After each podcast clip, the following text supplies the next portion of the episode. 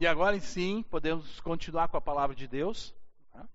Continuando agora aquilo que nós já temos estudado nas últimas semanas sobre 1 João. Um livro interessantíssimo onde vai falar e, e, e mostrar a importância de nós pensarmos de uma forma correta. E o tema que hoje eu quero colocar para nós é: a quem nós temos ouvido? A quem nossos ouvidos estão atentos? E esse ouvido, é claro que inclui o nosso coração, os nossos pensamentos, os nossos desejos, tá? os nossos desejos que nos fazem uh, andar em alguma direção. Em andar em alguma direção com os propósitos, a partir daquilo que nós pensamos, a partir daquilo que nós cremos. O que é que nós temos ouvido?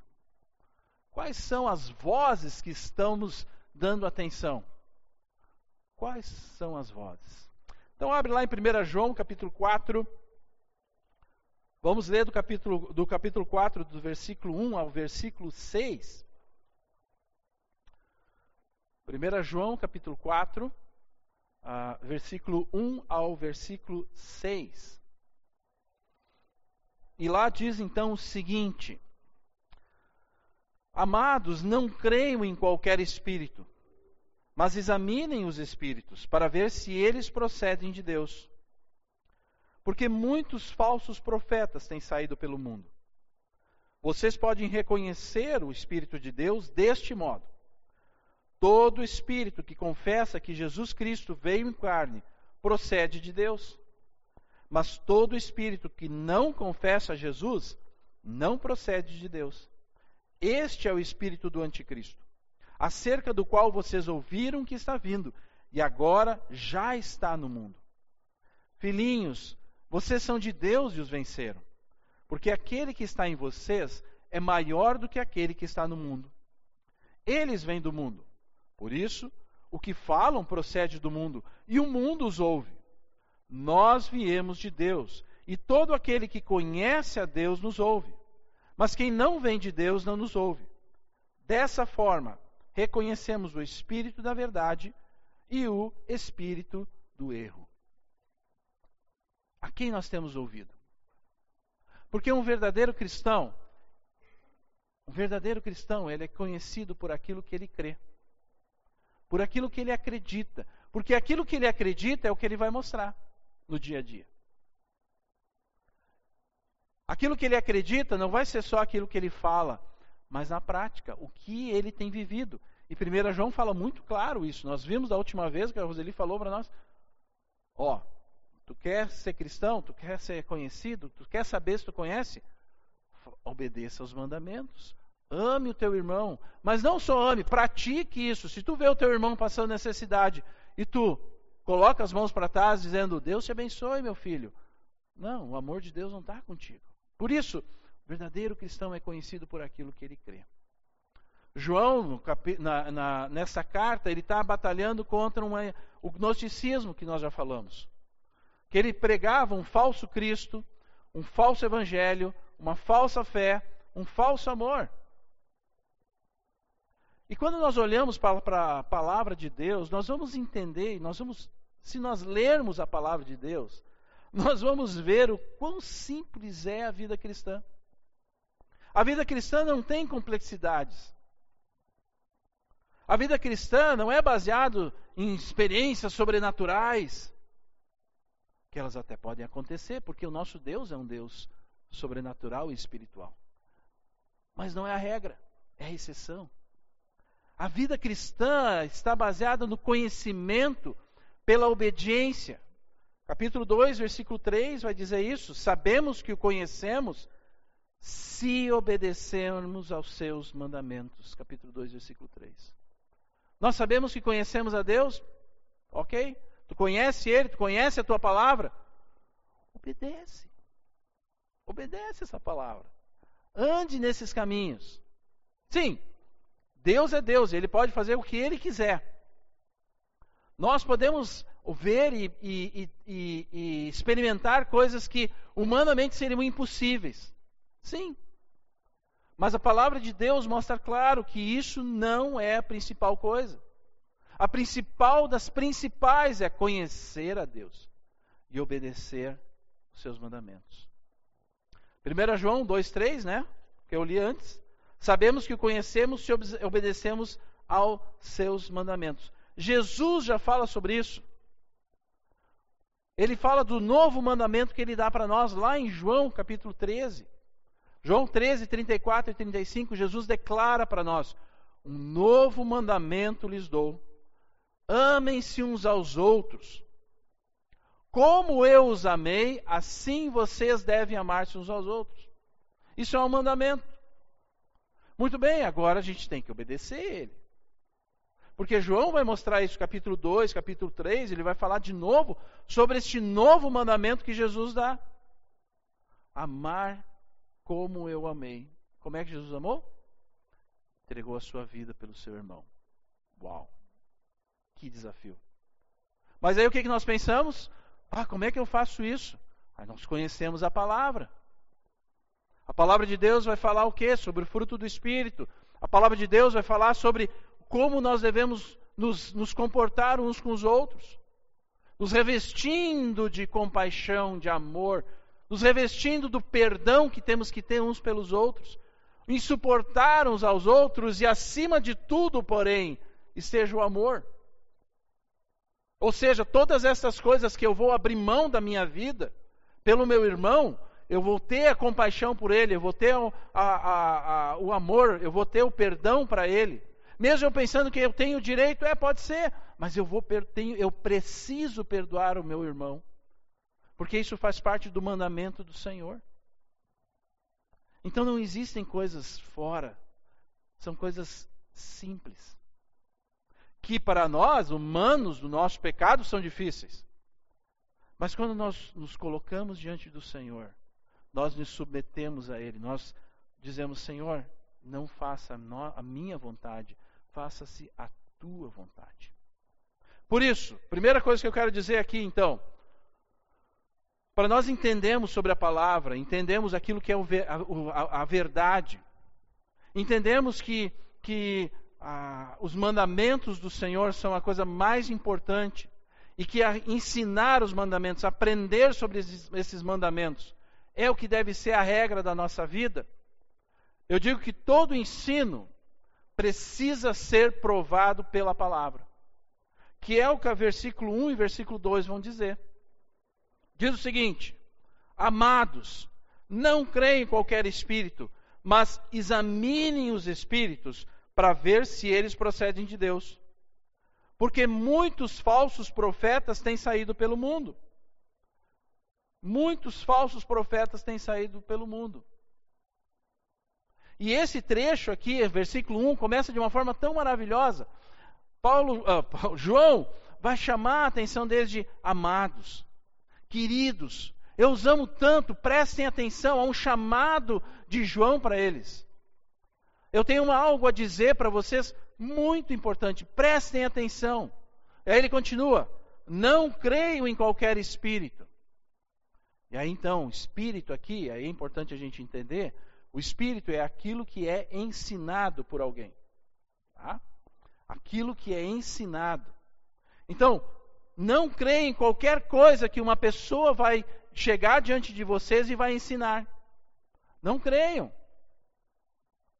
Não creiam no ensino que é declarado por uma pessoa, mas ela não mostra aquilo na verdade. Cuidado. Examinem, ele vai continuar dizendo. Examinem os espíritos. Examinem esse ensino para ver se eles procedem de Deus.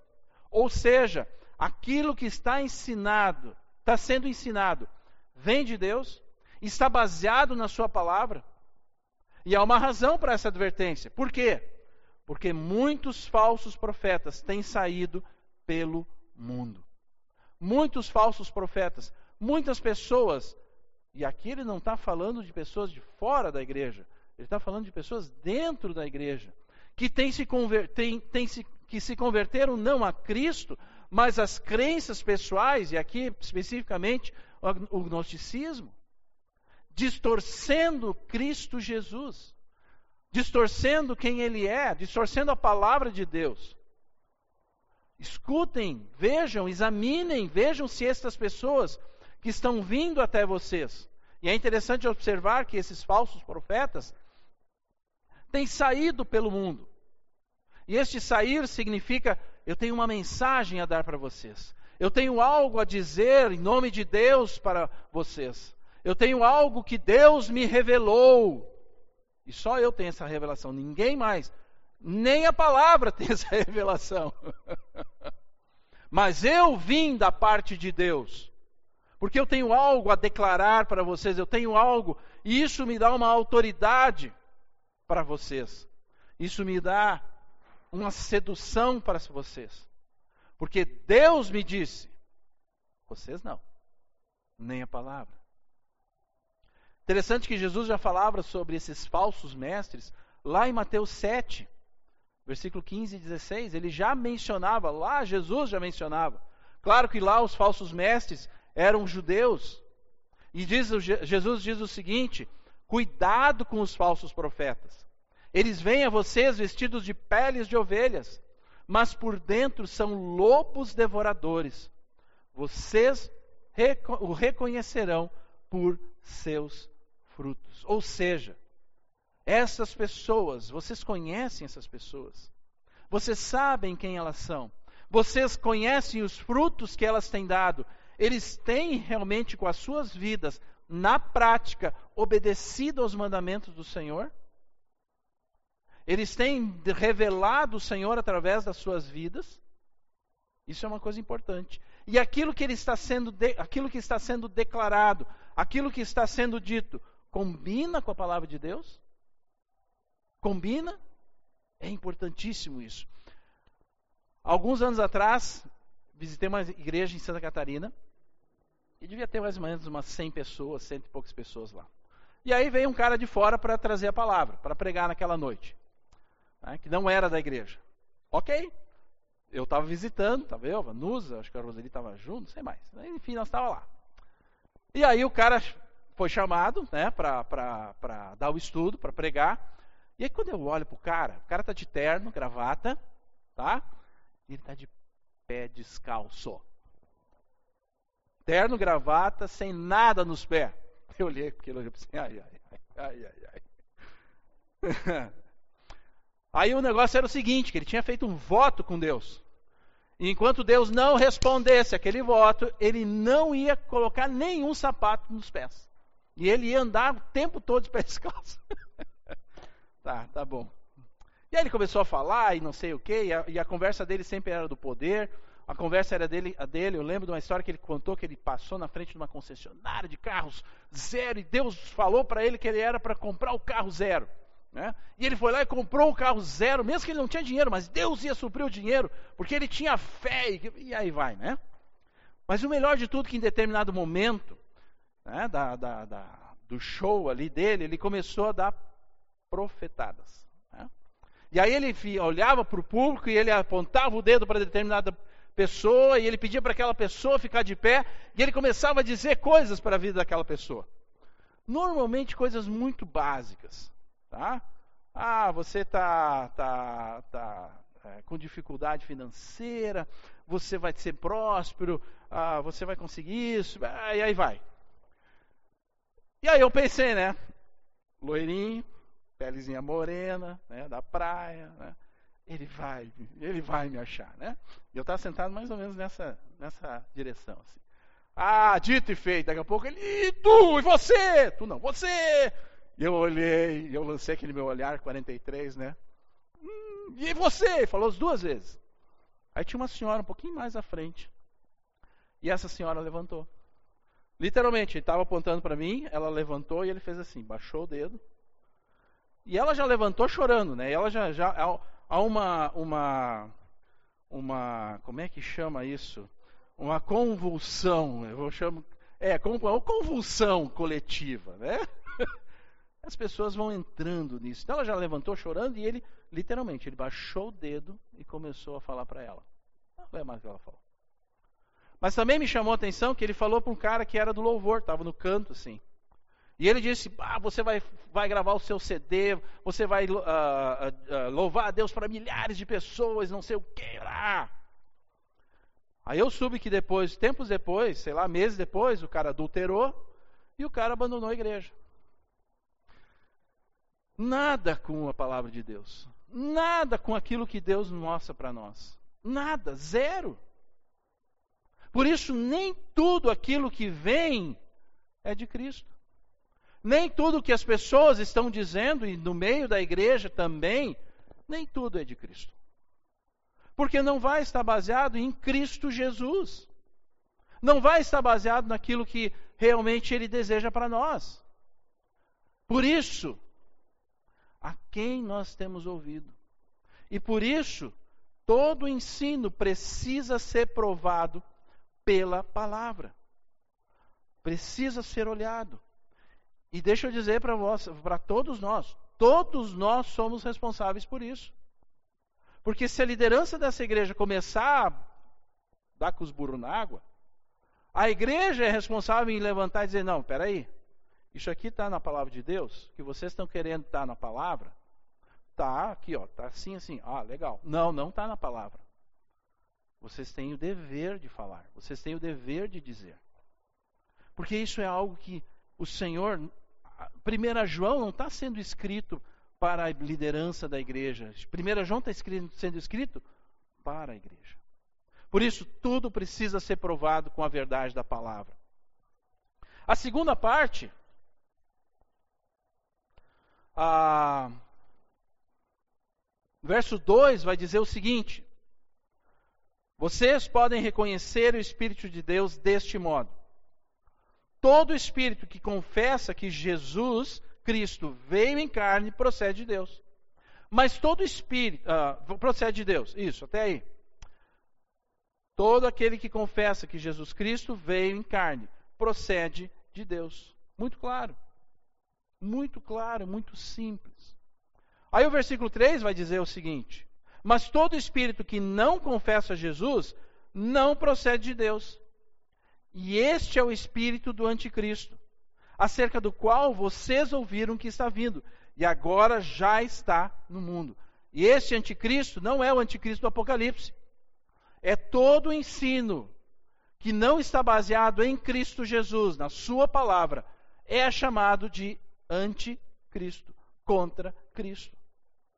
Mas então no verso 2 ele diz: olha, muito simples, observem, vejam, se o Espírito de Deus, né, ou seja, aquilo que está sendo da palavra, combina com o que está sendo ensinado, com o espírito da pessoa, com aquilo que ela está declarando, e de uma forma muito concreta. Presta atenção. Jesus Cristo veio em carne. Se essa pessoa crê nisso, declara isso, prega isso, isto vem de Deus. Por que é que? Por que isso? Por que essa afirmação de João dizendo isso? Se confessa que Cristo veio em carne. Por que confessar que Jesus Cristo veio em carne? Então, entender que os gnósticos não criam nada disso. Mas para nós que cremos em Cristo é importantíssimo entender isso. Primeiro lugar, Jesus Cristo, então, veio em carne, ele encarnou, ele era pele, osso e carne, tinha sangue nas suas veias como qualquer um de nós. Primeiro, por quê? Para que ele fosse o nosso exemplo. Para que nós pudéssemos olhar para Jesus e entender como é que nós devemos nos comportar. Como é que nós devemos proceder, como nós devemos viver esta vida que ele nos oferece. Como é que ele se relaciona com as pessoas? Como ele se comporta? O que ele faz com aquelas pessoas que vêm até ele e declara: Eu preciso de ajuda. Como nós vamos fazer? Como é com aquelas pessoas que estão ali e dizem: Não, não quero saber. Como é que Jesus procedia com essas pessoas? Ele é um exemplo vivo, humano, a qual nós nos identificamos com ele. Também ele é o nosso Salvador. E entender que apenas que alguém tinha que pagar o preço. Alguém tinha que morrer no nosso lugar isso tinha que ser um ser humano. Claro que Jesus não era só ser humano, ele era 100% homem e 100% Deus. Porque o preço que Jesus pagou era um preço infinito. Aquela música, eu nunca saberei o preço dos meus pecados lá na cruz. Porque o preço é infinito. E somente um Deus infinito podia fazer isso. Mas para morrer tinha que ser um homem, um ser humano. E Jesus fez isso por nós. Ele morreu no nosso lugar, ele pagou a nossa dívida. E nós temos que ter consciência e agradecimento a ele por isso. Também com isso, Jesus morreu e ele ressuscitou. Ele vive. Ele está vivo da mesma forma como nós também vamos viver. E ele, ele ressuscitou como? Com um corpo redimido, com um corpo perfeito, sem aquela presença do pecado, em que os cabelos caem, que as rugas aparecem, as manchas é, surgem no nosso corpo. Jesus era perfeito no seu corpo agora, depois da ressurreição. Por quê? Porque ele venceu a morte. O significado para nós é que nós também vamos ressuscitar, se estivermos com Cristo. Se temos a Cristo, se nós entendemos que Ele é o nosso Salvador. Se eu digo, sim, Jesus é o meu Senhor e o meu Salvador, eu também vou ressuscitar como Ele ressuscitou. E eu não vou ressuscitar para morrer de novo, porque Jesus não morre, mas eu vou ressuscitar para todo o sempre. E por causa disso, tem uma outra questão muito importante. Ele é o nosso sumo sacerdote na presença de Deus.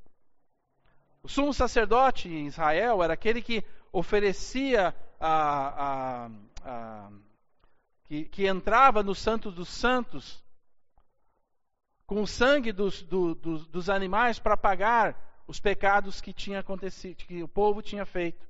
Só que Hebreus mostra muito claro que esse sumo sacerdote Ano após ano ele tinha que fazer isso. Jesus fez uma vez só. E agora ele se encontra à direita de Deus, sendo nosso advogado, sendo aquele que olha e, Senhor, sim, você pode chegar na presença de Deus, porque eu, eu paguei o preço. Eu sou o sumo sacerdote que carrego aquilo que vocês precisam para chegar diante de Deus. E Jesus, é isso interessante pensar. Jesus não é um, não ressuscitou como um espírito, como uma névoa. Jesus tem um corpo. E ele viverá eternamente com este corpo, como nós. Ele está à direita de Deus com o seu corpo. Assim como nós também viveremos eternamente. Agora, os gnósticos, os falsos mestres, o, anti, o anticristo, eles rejeitam tanto a divindade de Jesus como a humanidade de Jesus. Eles não querem saber de nada disso. Eles não creem nem na encarnação nem na ressurreição. E por isso, todo o ensino que acabei de falar morre por terra. Eles pregavam Cristo Jesus. Isso é interessante. Nós não estamos falando de pessoas de fora da igreja. Nós estamos falando de pessoas de dentro da igreja que se levantam e começam a pregar um Cristo que não existe. Pegam Cristo, mas mas com uma bengala. Não, não, Jesus é importante, é, mas não, mas tem que ter mais isso. Jesus é mais isso. Jesus é isto. Por exemplo, a oração. A oração tem que ser de determinada forma, a oração tem que ser de determinadas palavras, a oração tem que ser de determinadas maneiras. Porque senão a oração não é tão válida. Isso significa que leva a crer que a tua oração do teu dia a dia, ela é mais ou menos, ela é fraquinha. Porque ela tem que ter um poder aí no meio desse, de tudo isso. Põe lá em Lucas, põe lá para nós uh, Mateus capítulo 6, 9 a 13. Quando os discípulos chegam para Jesus e perguntam: Senhor, nos ensina a orar. Como é que nós vamos orar? Eu não, a gente não sabe. E Jesus mostra então uma oração que eles podem fazer. Quando vocês, e Jesus diz, quando vocês chegarem diante do Pai, falem assim, orem assim. Olha lá, Lucas. Primeiro, Pai nosso que estás nos céus, santificado seja o teu nome, ou seja, reconheçam quem vocês são e reconheçam quem Deus é. Senhor, tu és santo. tu estás, tu estás acima de tudo. Eu sou pecador. Reconheça isso. Reconheça a tua necessidade, a tua dependência de Deus. Depois declara: Venha o teu reino, seja feita a tua vontade, assim na terra como no céu. Senhor, eu reconheço quem tu és. Tu és o meu Deus. Tu estás acima de tudo. Eu sou pecador. Por isso, Senhor, o que eu desejo é que o teu reino aconteça no meu dia. Que o teu reino aconteça na minha vida. Seja feita a tua vontade, porque o Senhor é Deus. Eu não sou Deus, eu sou tua criatura. Eu sou salvo em Jesus Cristo, mas eu dependo de ti. Faça-se a tua vontade na minha vida, Senhor. Depois, continuando, dá-nos o pão nosso, hoje, o pão nosso de cada dia. Senhor, me abençoe. Me abençoe o meu trabalho, para que eu tenha sustento para minha casa, que eu tenha sustento para a minha vida. Declarando isso de manhã, Senhor, me abençoe no meu dia. Mas me abençoe de uma forma que o teu reino se estabeleça, de uma forma honesta, correta, Senhor, para que eu possa mostrar para as pessoas quem tu é através da minha vida. Aí vem essa continuação: perdoa as nossas dívidas, Senhor, assim como nós perdoamos aqueles que nos têm, uh, aos nossos devedores. Outra versão vai dizer: perdoa as nossas ofensas, assim como nós perdoamos aquele, aqueles que têm nos ofendido. Ou seja, Senhor, perdoa os meus pecados porque eu ainda sou pecador. Eu não sou um ser perfeito. Eu reconheço diante de ti. Mas, Senhor, eu também quero perdoar aqueles que me ofendem, aqueles que fazem coisas contra mim que me prejudicam, porque o Senhor me perdoou. Amar, ame o teu irmão, ame como Cristo nos amou. Tá? E não nos deixes cair em tentação, mas livra-nos do mal. Senhor, me proteja. Me proteja, Senhor, para que o teu reino, para que eu não prejudique o teu reino, para que o meu testemunho de vida, para que Jesus possa ser mostrado, Senhor. As tentações vão acontecer, as, as seduções do mundo vão estar ali. Mas, Senhor, me dá a tua sabedoria para saber lidar com isso. O conhecimento para te obedecer. E ele termina dizendo o quê? Porque o teu é o reino, o poder e a glória para todos sempre. Amém. Pronto. Esta é a oração padrão que Jesus nos deu. Esta é a oração padrão que Jesus declarou que nós devíamos fazer. Uma oração clara, simples, objetiva e com propósito. Outra coisa que nós podemos pensar que a palavra como eu ouvi esses tempos atrás de um grande líder evangélico do Brasil, a palavra de Deus é importante, sim. Ah, mas olha, ela precisa ser revista. A palavra de Deus precisa ser reinterpretada. Porque tem algumas coisas que não combinam com os dias de hoje. Algumas coisas que precisam ser revistas na palavra, porque não combina muito bem com os dias de hoje. Cristo, mais alguma coisa. Não. É Cristo Jesus. E esses ensinos estão no meio da igreja. Ah, ontem eu recebi um vídeo de, uma, de um evento de muitas igrejas reunidas aqui perto. E ah, um vídeo de um minuto mostrando esse evento, um grande evento, muitas pessoas, milhares de pessoas. E aí era de um minuto. E metade desse vídeo mostrava o, o, cara que tinha vindo dar os estudos, a, né, o ensino, a palestra, o profeta, o, né, tinha vindo de fora do Brasil até, e mostrava o quê? Mostrava ele ensinando a palavra? Não. Mostrava ele levantando as mãos e as pessoas caindo. Mostrava ele fazendo assim as pessoas caindo em volta, pessoas tremendo, pessoas se jogando no chão, entrando em, em uma convulsão no chão milhares de pessoas cristãos ali. É isso que a igreja precisa? É isso que vai levar as pessoas a conhecer a Deus e obedecer? Não. Por quê? Porque elas querem Cristo, mas elas precisam desse poder. Elas querem Cristo e mais alguma coisa. Não, não é Cristo. Não é o verdadeiro evangelho isso. Nós, igreja, não precisamos disso. Alianças bíblicas, Aliança Bíblica de Novo Hamburgo, Nós não vamos acreditar nessas coisas e nós não vamos precisar disso. O que nós, igreja, precisamos é de arrependimento, é de confissão e obediência pelo conhecimento da palavra. É isso. Mas nós temos que andar nesse caminho. Querer, Senhor Jesus, faça-se a tua vontade na minha vida e não a minha vontade. Senhor Jesus, o teu reino se estabeleça no nosso meio. Senhor Jesus, eu quero obedecer a tua palavra. Eu quero obedecer aquilo que o Senhor tem para nós. Por isso, todo o ensino procede de Cristo. Ele é o centro de todas as coisas. É por meio dele, para ele, por ele que todas as coisas devem acontecer na minha vida, na nossa vida. E não existe meio termos. Fernandes nos lembrou há três semanas atrás sobre isso. E a pergunta é: quem é você? O que é que tu acredita? De novo, a quem tu tem dado ouvidos? A quem? E aí vem o versículo 4, 5 e 6, declarando: Filhinhos, vocês são de Deus e os venceram. Porque aquele que está em vocês é maior do que aquele que está no mundo. Eles vêm do mundo, eles vêm do mundo, por isso o que falam procede do mundo, e o mundo os ouve. Nós viemos de Deus e todo aquele que conhece a Deus nos ouve, mas quem não vem de Deus não nos ouve. Desta forma, reconhecemos o espírito da verdade e o espírito do erro.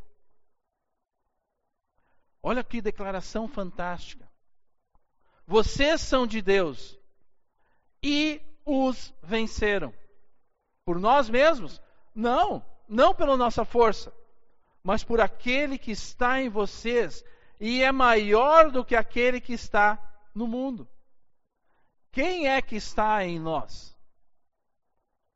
Capítulo 3, versículo 24, final do versículo 24. Do seguinte modo, sabemos que ele permanece em nós, Jesus, pelo Espírito que nos deu, o Espírito Santo de Deus em nós. O Espírito Santo de Deus que está em nós, mas não está em nós simplesmente para estar ou para nos trazer um poder maravilhoso, fantástico. Nossa, agora o, o não. Ele é o holofote que mostra, que ilumina Cristo Jesus.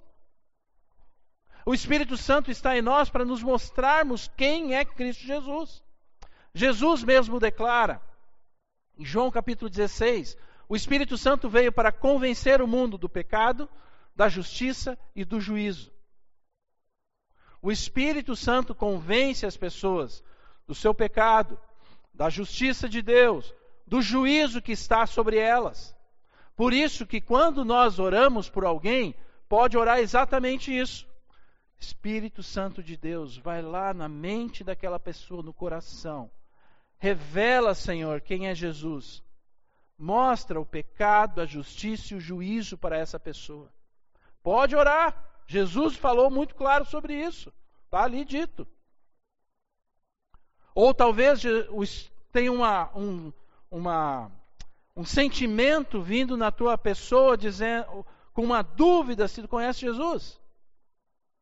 Pode ser. Pode ser que existam pessoas em nosso meio que ainda não conhecem Jesus. O Espírito Santo está ali. Eu quero te mostrar Jesus, eu quero te revelar Jesus, eu quero que tu reconheça Jesus na tua vida. Não tenha medo, não precisa ter medo. Arrependimento, confissão e obediência. Fale com alguém, fale com uma pessoa sobre isso. Não tenha medo. Ninguém vai te rejeitar, ninguém vai te deixar de lado, pelo contrário. Obedeça aquilo que está sendo orientado na, nossa, na tua vida. E isso o Espírito Santo faz. Ele está apontando, ele está mostrando Jesus. O Espírito Santo também nos guia à verdade. João 16, Jesus vai declarar isso. O Espírito Santo, consolador, levará vocês à verdade. E quem é a verdade? Cristo Jesus. O Espírito Santo vem em nós e produz o fruto do Espírito que está em Gálatas. Mas esse fruto do Espírito é amor, alegria, bondade, mansidão, domínio próprio. Tudo aquilo que Jesus viveu. Tudo aquilo que Jesus mostrou com a sua vida. Assim ele olha para nós e diz: Olha, assim vocês devem viver. Revistam-se de profunda compaixão, bondade, uh, humildade, mansidão e paciência. Vivam isso entre vocês. Mas tem mais. Suportem-se uns aos outros. E perdoem as queixas que tiverem uns contra os outros. Por quê? Assim como Cristo lhes perdoou. E o Espírito Santo nos direciona a isso. O fruto do Espírito é nada mais do que a vida de Cristo em minha vida. Mostrado, revelado pela palavra de Deus. E a partir disso, a obediência que eu devo ter na dependência, dizendo: Senhor, eu não consigo. Eu não consigo. Eu não. Mas tu, Senhor, pode fazer isso no meu coração. Para que os teus propósitos, a tua vontade aconteça na minha vida e através da minha vida. Os falsos profetas, eles tiram as suas ideias do mundo, como a gente leu aqui. Os falsos profetas tiram as suas ideias do mundo, que é regido por quem? Por Satanás. Pensamentos que são atraentes às mentes humanas, aos ouvidos humanos, que trazem cosquinha nos ouvidos. Cristo não é suficiente, precisa ter mais, ou conhecimento humano, ou um poder sobrenatural que precisa ter, porque se não tiver isso, não vale. Não. Os que são de Deus ouvem as palavras de Deus. Aquele que pertence a Deus ouve o que Deus diz. João 10, olha interessante lá. João 10, 4 e 5. Jesus está falando sobre o pastor, o bom pastor e as suas ovelhas. E ele diz assim: ó, depois de conduzir para fora todas as ovelhas, vai adiante delas, e estas o seguem, porque conhecem a sua voz. Nós viemos de Deus, versículo 6. E todo aquele que conhece a Deus nos ouve. E nós conhecemos a voz de Cristo porque nós buscamos a Ele. Porque nós entendemos o que Ele quer para as nossas vidas. Não é em coisas humanas que nós vamos achar Cristo. Não é em coisas sobrenaturais, grandiosas. É na palavra dele é no conhecer a palavra dele estudar ela e conhecer, viver ela.